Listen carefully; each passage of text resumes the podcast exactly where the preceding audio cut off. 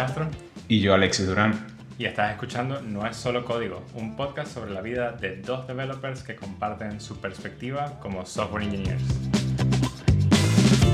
En el episodio de hoy vamos a estar hablando un poco sobre transiciones y una transición sumamente especial, eh, una transición de ser developer a el mundo de producto. Y para eso tenemos a la persona perfecta para indagar en este tema y alguien muy especial para nosotros, con quien hemos trabajado Alexis y yo, el señor Cristian Martínez. Cristian, bienvenido al podcast. Bueno, muchas gracias, muchas gracias. Contento de estar acá. Me alegra, me alegra. Antes de indagar en el tema, nos gustaría que nos dieras una pequeña introducción de quién eres tú. Vale, bueno, mi nombre es Cristian Martínez, soy argentino eh, y bueno, estoy trabajando actualmente como Product Manager en una compañía llamada FreeNow. Eh, no soy eh, de Buenos Aires, muchos argentinos son de Buenos Aires, no, yo soy de Córdoba, lo aclaro. ¿eh? Sí, sí, sí. Y bueno, en realidad ahora estoy haciendo producto, pero hace casi ya como ocho años venía haciendo desarrollo, así que bueno, fue, fue un poco esa, es un poco la historia que tengo por atrás. Eh, y nada, me gusta, me gusta hacer deportes, fútbol, bueno, cuando se puede, ahora paddle, y ahora estoy como aprendiendo a dibujar anime y demás, así mm. que también amateur en ese nivel. Oye, oye, qué bien. Eh, algo que, a ver, yo conozco tu transición un poco porque yo también estaba trabajando en Free Now en el momento en el que hiciste la decisión, pero ahora que llevas cierta cantidad de tiempo, creo que un año, año y medio aproximadamente. Sí. Eh, después de haber tomado esta decisión, ¿cómo describirías los factores que te hicieron hacer este cambio de carrera? Los factores, eh, creo que hubieron varios factores. Em, uno tuvo que ver con, con mi, crecimiento profesional o cómo eh, percibo el crecimiento como, como, desarrollador o como ingeniero en software. como yo les decía, yo ya vengo con varios años, venía con varios años trabajando en, ese mundo y, siempre tuve esta necesidad de mostrar mi trabajo hacia otros. Eh, y, como que mis transiciones fueron, por ejemplo, desde hacer C y Java a decir, oh, quiero, quiero hacer algo visual, voy a mundo frontend. Y, y después cuando ya estaba en el mundo del frontend fue como, ok, pero quiero tener, no sé si tal vez un poco más de impacto, pero sí entender eh, un poco de dónde vienen o, cómo se definen los problemas que, uno a través del software trata de solucionar. Entonces, creo que fue un poco esta de necesidad de tener un poco más de contexto de las cosas que, eh, estaba haciendo y el por qué de las, las estaba haciendo. Y también eh, por aprender. A mí es una cosa que, me encanta, me encanta siempre aprender cosas nuevas y, bueno, en, en producto se aprende y mucho. Pero en el tema de contexto, eh, porque dices que lo que querías también era tener un poco más de contexto sobre los problemas que te estaban viniendo, ¿no? Sin embargo, ah, ya luego de un año y medio de experiencias, ¿crees que el cambio realmente te dio ese contexto que, que buscabas o fue de repente algo que no te imaginabas? ¿Cómo fue la transición con respecto a tus expectativas? Uh, diría que fue un poco de las dos cosas. Eh, sí, noto que, que, he aprendido mucho eh, porque realmente, ahora habiendo, habiendo hecho un poco de las dos, puedo decir que son totalmente distintas. Eh, y que también en, en, cuanto a las expectativas, eh, muchas veces uno tiene una expectativa de algo y resulta ser que es algo más allá, inclusive, de lo, de lo que uno imaginaba. Eh, mm. y, y, eso fue un poco lo que, lo que, lo que ahora yo transito actualmente, como como que mis, mis, expectativas fueron superadas por lo que, tengo que hacer o por lo que tengo que hacer diariamente y, también busco mejorar en ese aspecto eh, de manejar justamente las expectativas, que era un poco lo que ustedes charlaban eh, en, en podcast anteriores, de cómo manejamos las expectativas propias, pero también eh, las que están relacionadas al equipo y a la compañía en la que uno trabaja. Claro. Ahora, pero si tuvieras la oportunidad de repente de, regresar al principio de lo que es el comienzo de tu carrera dentro del mundo de tecnología, ¿crees que escogerías, con el conocimiento que tienes ahorita, escogerías la ruta de producto y irías desde una vez de producto? ¿O crees que de alguna manera eh, lo que has vivido como, como software engineer, como front-end developer, no sé, hace, hace otro impacto dentro de tu rol como product? Hmm, está buena la pregunta. Te estás volviendo bueno haciendo preguntas, Alexis. Ya te lo dije otra vez. Em, creo que volvería a hacer lo mismo. Em, porque estoy convencido de que, de que es necesario, bueno, por lo menos en, mi, forma de ser, yo siempre me consideré un generalista. Y, y a mí me gusta conocer un poco de todo. Eh, tal vez si tuviera que volver a empezar, eh, de vuelta empezaría por lo que me parece que ahora es, o bueno, por lo que ahora considero más difícil, me parece que es más difícil product management que software development. Tal vez empezaría por producto, pero pero también tiene que ver con la situación en la que yo estoy actualmente, digamos. Eh, de pasar de, es como, no sé, si alguno de nosotros se hubiese dedicado a ser lampista de repente, y tal vez viendo a otros puede ser que te parece que es súper simple, pero, pero uno no conoce nada de la profesión Y, y, claro, lleva tiempo como para, para acostumbrarse y para mejorar en eso. Entonces, como que empezaría por eso, pero sí con la idea de, de volcarme de, de vuelta al código porque te da otra perspectiva, te da otro tipo de, sensibilidad ante, ante los problemas que uno detecta como product eh, person, pero también alrededor de las soluciones, como es el, desarrollador, el que realmente es el que hace el ship del código. Eh, claro, claro. Me pero creo que a nivel de priorizar. Sí. Sí, sí, totalmente. Eh, creo que a nivel de priorizar todo es, es, es brutal porque una vez que nosotros comenzamos a hacer código y comenzamos a, a, tratar de dar soluciones, muchas veces nos concentramos más como en el código como tal, más que en el problema, ¿no? Y creo que ese es uno de los mindset shift más poderosos que tienes cuando estás en un rol como el tuyo, que es más bien como qué es lo que realmente está importando en un momento determinado, ¿no? O sea, algo que me da curiosidad respecto de esas dos cosas que acabas de decir ustedes es que es todo desde el lado positivo del cambio, ¿no? Eh, quizás me gustaría tomar un poco más un rol de alguien más eh, eh, escéptico, es la palabra, supongo. ¿Por qué hacer un cambio de carrera a estas alturas? O sea, ¿qué, qué beneficio realmente te trae cambiar esa perspectiva que tienes en este momento o ampliar esa perspectiva? A ver, ¿qué beneficio me trae?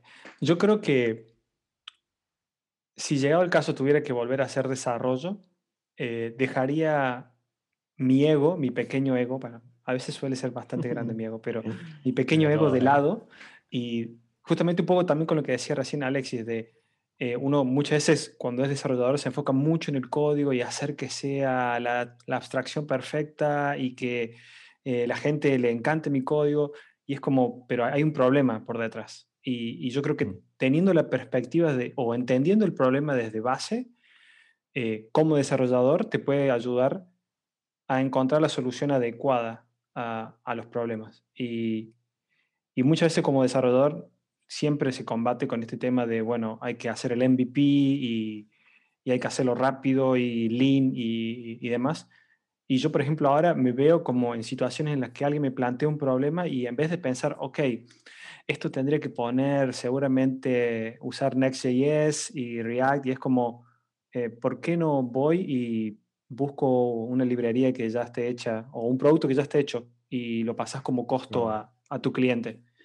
Eh, no es que no quiera hacer desarrollo, es como que entiendo el problema de un punto de vista en el que digo, tal vez tiene más sentido hacer esto eh, y después, si da la necesidad de hacer el código, a, directamente saltar al código como, como todo desarrollador, eh, es como que amplía un poco tu horizonte de, lo que es una solución, digamos.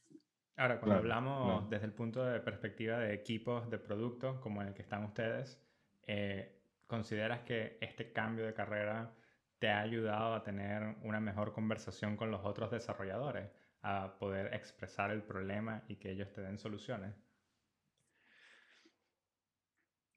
Ah, bueno, esa es una pregunta complicada. Em, eh, aquí solo hacemos preguntas complejas. Sí, sí, sí, sí, me gusta, me gusta. Eh, creo, que, creo que me ayudó, creo que me ayudó. Eh, y me ayudó a, a, mejorar la comunicación y también a, a entender que yo también debo comunicarme de otra manera. Em, Mm. Justamente un poco como volviendo al tema de las expectativas, eh, uno de mis primeros errores como, como product owner al principio, después como product manager, fue, ok, voy a ser el mejor product owner que pueda ser. Entonces voy a ser el product owner que me hubiese gustado a mí tener como desarrollador. Y, y bueno, llevaba las historias y las épicas a un nivel de descripción casi absurdo.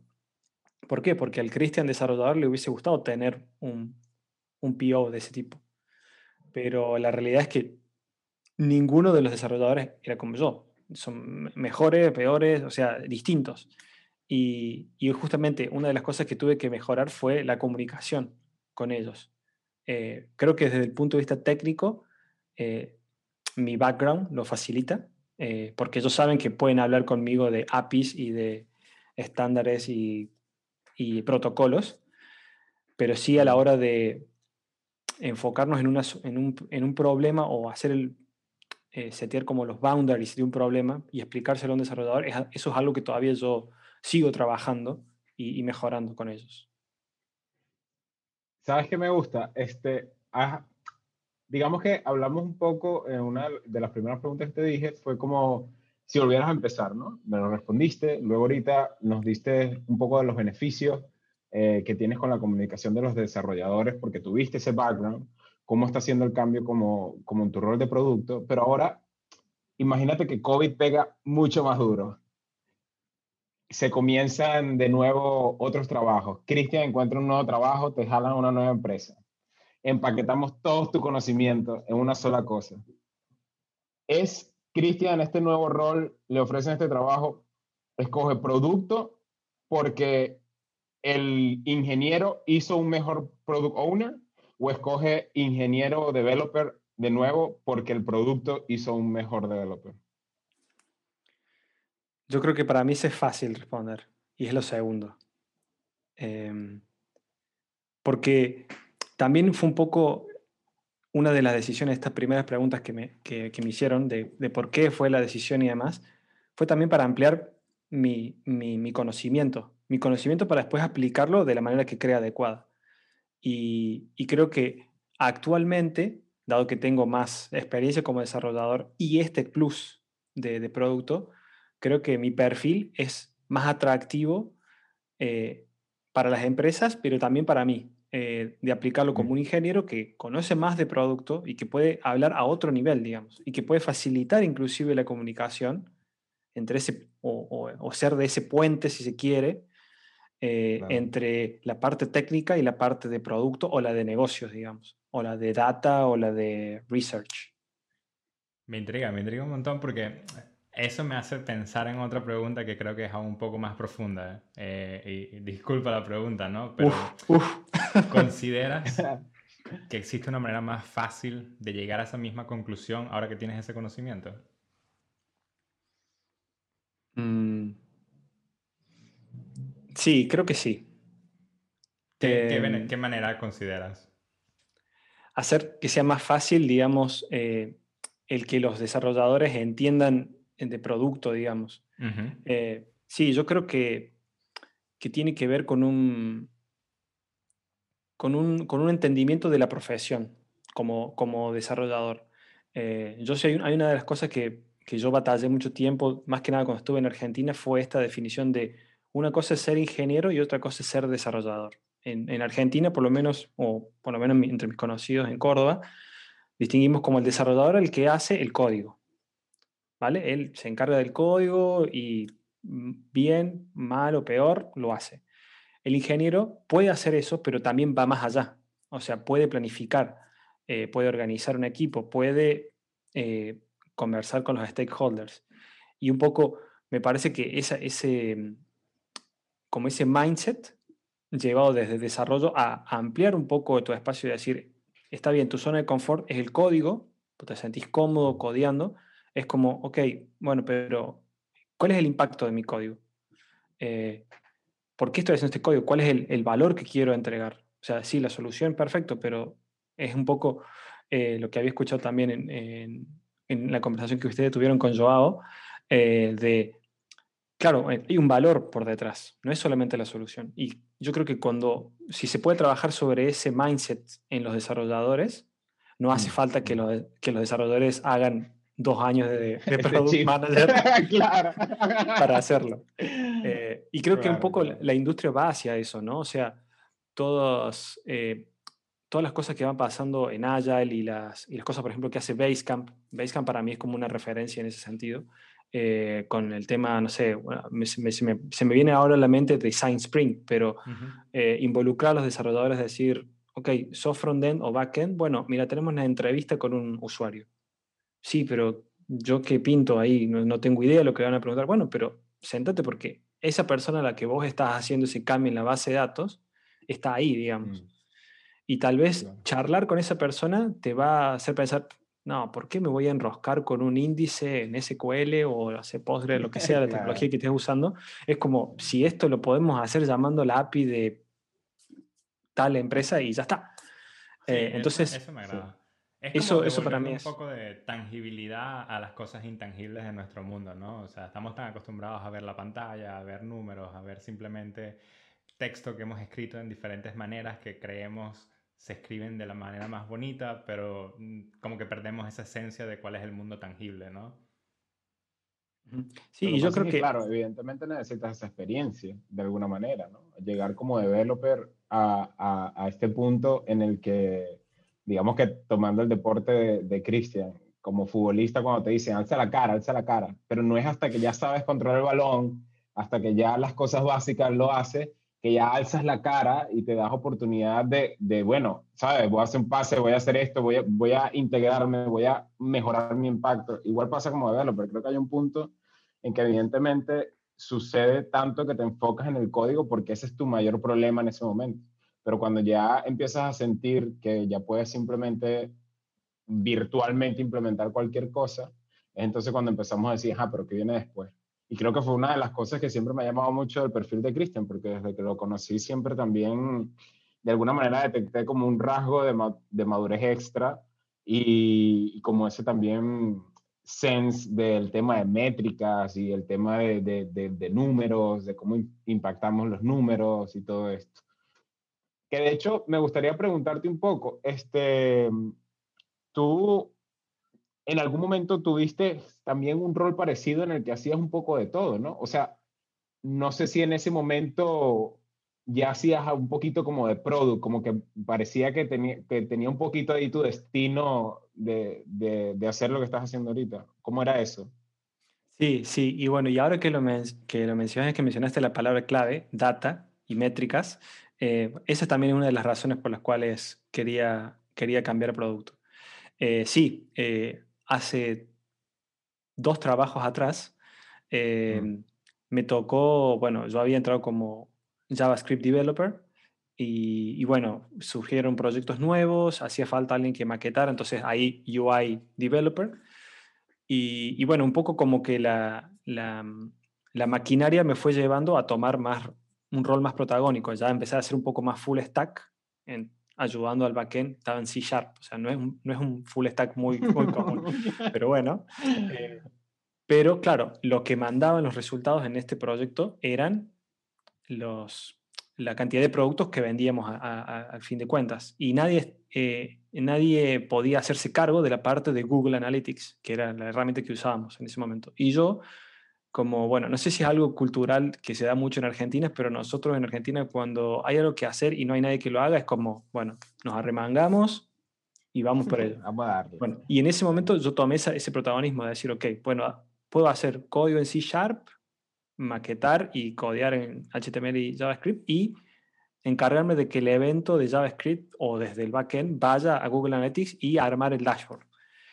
Eh, y eso me empoderó de una manera en la, que, en la cual dije, ok, ese número, ¿cómo lo puedo mejorar? Y se me ocurrió una idea que en realidad era una idea que, que la había visto en los aeropuertos. O sea, cuando los aeropuertos empezaron a, a, controlar el tema de los tickets a través de un código QR, dije, bueno, acá hacemos, si hacemos lo mismo para este producto, que también hay, un, hay una registración y un chequeo de entrada, lo podemos hacer rápidamente y ya. Y por ejemplo, en ese momento, lo que elegí fue utilizar una librería que nadie ya usa, Ionic, para hacer una aplicación híbrida. Mm. O sea, Ionic es mala palabra ahora en el mundo del software, creo. No tan Por lo menos no dice- mala. Eso dice el State of JS eh, de este, del año pasado. Dice que nadie usa Córdoba Ionic. Pero a mí, utilizar eso fue como montar eso rápidamente y en una semana y media, dos, tener un prototipo, mostrárselo a mi jefe y al cliente y fue como, nos vamos de viaje, o sea, esto es un gol de mitad de cancha. Eh, entonces, fue un poco también por, por eso, digamos, pero también se dio el contexto eh, y, el, y el tiempo también, ¿no? Las urgencias eran distintas, digamos, estamos hablando de una empresa que era muy pequeña y tenía un revenue alto, entonces... Era, un- Lo, era lo un- que quiero, lo que quiero rescatar más que todo de eso, sobre todo la gente que nos está escuchando, de esa experiencia, es que creo que de alguna manera que hayas tenido la oportunidad de interesarte por, por data, por métricas, hizo que en el futuro se comenzara a moldear esas preguntas que hoy te tienen donde estás, ¿no? Porque creo que pareciera que ese puente entre developers y producto po- podría estar ahí, ¿no? En ese background de data, cuando empiezas a decir, ok, ¿cuáles son las métricas que quiero mover? ¿Cuáles son los puntos que quiero mover? Como tú mismo lo acabas de decir, o lo dijiste, como que cuál es el impacto del código que hago. Entonces, por eso es que creo que esa experiencia que tuviste, de alguna manera, es bastante importante sacar en, Aunque aire. también podrías comentar, ¿no? Que eh, requiere también ser bastante senior developer-ish para tener también esta misma actitud de comprender cómo la data, el negocio, el problema y la solución se integran para realmente dar lo mejor en, en el caso del business, ¿no? Eh, a mí también me parece que algo importante de qué conversar en cuanto al ejemplo que acabas de dar es que demuestra una actitud bastante entrepreneurial, ¿sabes? Es como, te diría que no todas las personas tomarían esa actitud que tomaste tú de, bueno, el negocio tiene que seguir progresando y tenemos que innovar, tenemos que ver cómo vamos a hacer esto y cuáles son las mejores herramientas para poder hacerlo. Sí, sí, tal Y- cual. Pero, pero inclusive te diría que yo no, lo pres- yo no, yo no me consideré un entrepreneur en ese momento. Y tampoco lo hice por el, por el hecho de decir, ok, eh, quiero que el negocio eh, florezca, sino fue Prospere. como, vi una oportunidad y en, la, y, en, y en el espacio que tenía fue como, hey, puedo aprender un poco de esto. Y, y fue como que Claro. como, como el, el camino de... la otra. claro, es como que una cosa me fue llevando a otra. Fue como, ok, me interesa aprender esto, ok, lo aprendí. Y fue como, ah, mira esto. Y fue como, como si fuera con esta mente de niño, claro. eh, aprendiendo cosas y agregándolas a, a mi, a mi conocimiento que ahora me permiten ver las cosas con otras perspectivas. Esto que decía un poco también Alexis, esto de decir, ahora yo cuando voy, si alguien me viene con un problema o una idea, yo no voy con la cabeza agacha pensando en qué, en que tengo que usar React Hooks. Voy como diciendo, Mm. a ver, eh, ¿qué hay acá? Eh, Claro. ¿Quieres hacer un portal? Tal vez ¿Sabes usas qué? Notion y ya está. Es como, Exacto. Sabes que antes de que se acabe nuestra entrevista de hoy, hay una, hay una cosa que me encantaría no dejar pasar, y es que cuando yo digo Cristian, a mí se me ocurre, o sea, me viene a la cabeza frontend, se me viene producto, se me viene cambio de rama y se me viene la palabra de wellness. Entonces, no sé si está bien esa asociación o no, pero, pero creo que cuando hiciste el cambio en tu carrera, también como evidentemente no todo fue color de rosa y creo que pasaste por un momento en el que tuviste que aprender un poco de ti y, sobre un poco cómo, cómo mantener ciertos niveles y, y pues en los últimos, sabes, en los últimos minutos me gustaría saber un poco hasta donde sea cómodo qué fue lo que sucedió y cómo, cómo te diste cuenta y cómo saliste de ahí.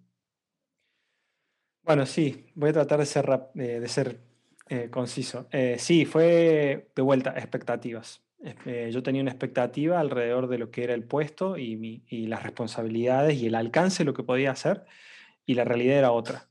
Eh, y eso mez- eh, mezclado con, con, con este afán que tengo y que creo que en algún punto compartimos, sobre todo con Alexis, el tema del perfeccionismo y de querer hacer las cosas bien, eh, me generó mucha ansiedad mucha ansiedad eh, al punto en el que cosas que yo hacía eh, como si nada eh, deja- empezaron a ser cada vez más difíciles y, y difíciles. Y bueno, eso sumado con también el contexto del, del 2020 que eh, particularmente para mí no fue tan favorable en, en- lo personal y en lo familiar, eh, fue toda una, una, coctelera que exploté de alguna forma.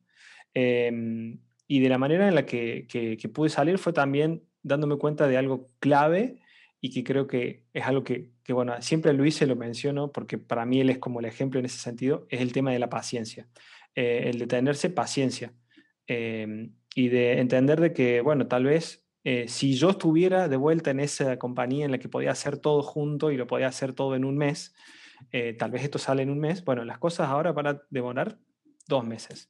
Eh, entonces, creo que es manejar las expectativas, tanto propias como, como las de la gente que está trabajando contigo, y el tema de la paciencia, cultivar la paciencia entender de que las cosas suceden a su tiempo y que sí, se pueden empujar, pero hasta cierto punto.